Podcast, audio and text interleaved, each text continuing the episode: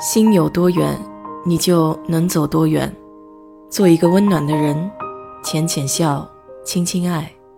我是 DJ 水色淡子，在这里给你分享美国的文化生活。SpaceX 昨天的载人龙飞船成功发射，开启了商业载人航空新时代。这也算是在最近低迷疫情、各种动荡下的一个好消息吧。说到太空，可口可乐公司曾经为宇航员还研制了一种太空罐，它的复杂结构都是为了保证宇航员在舱内开盖的时候不至于飘得满舱都是可乐。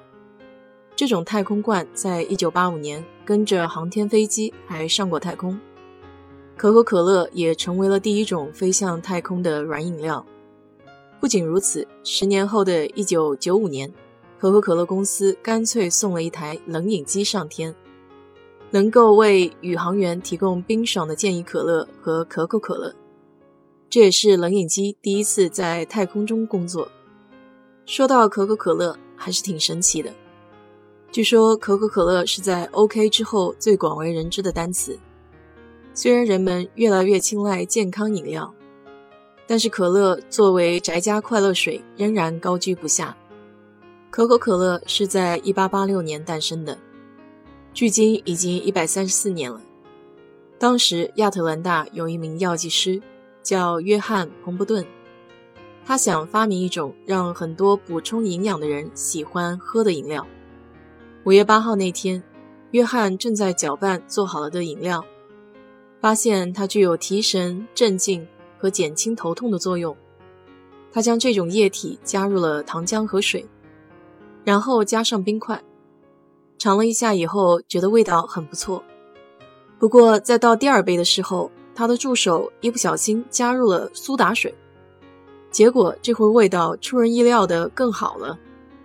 于是合伙人罗宾逊从糖浆的两种成分激发出命名的灵感，这两种成分就是古柯的叶子和科拉的果实，于是 Coca-Cola 就诞生了。第一份可口可乐是在亚特兰大的药店出售的，当时的售价为五美分。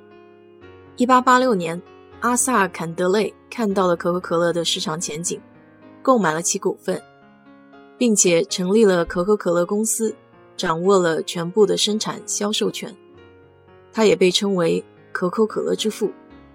坎德勒开始把制造饮品的原液销售给其他药店，同时也开始在火车站。城镇广场的告示牌上做广告。一九零一年，可口可乐的广告预算就已经高达十万美金。真正使可口可乐大展拳脚的是两位美国律师，他们到当时可口可乐公司的老板坎德勒的办公室，提出了一个创新的商业合作方式，就是由可口可乐公司售给他们糖浆，然后他们自己投资的生产公司及销售点。将糖浆兑水装瓶出售，按照可口可乐公司的要求生产以及保证品质。坎德勒在1899年以一美金的价格售出这种饮料，第一个装配特别许可经营权。可口可乐公司允许他们利用可口可乐的商标做广告。这个特别的装瓶系统使得可口可乐的工厂在美国一夜之间遍地开花。二十世纪二十年代，可口可乐把目光瞄准欧洲市场。和在美国不同，可乐没有因为不含酒精而受到欢迎，反而因为其含糖和咖啡因被认为有害健康。不仅酒类替代品的路走不通，敏感的民主主义者还担心可乐会对欧洲的文化传统造成冲击。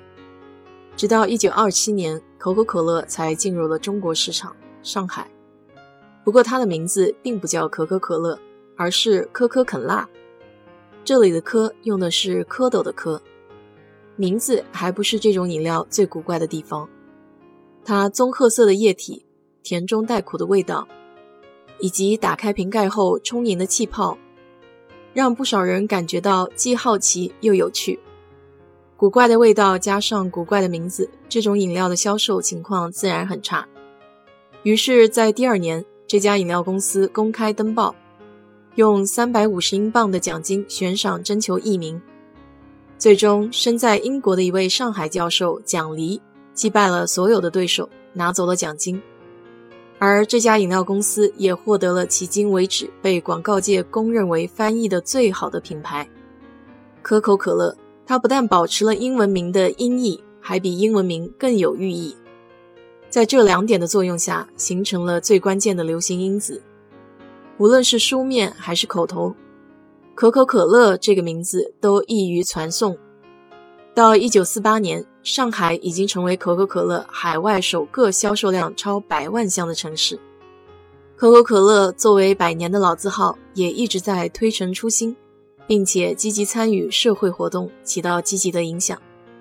在四川汶川地震期间，他还捐赠过一亿人民币，用以扶助灾害和灾后重建。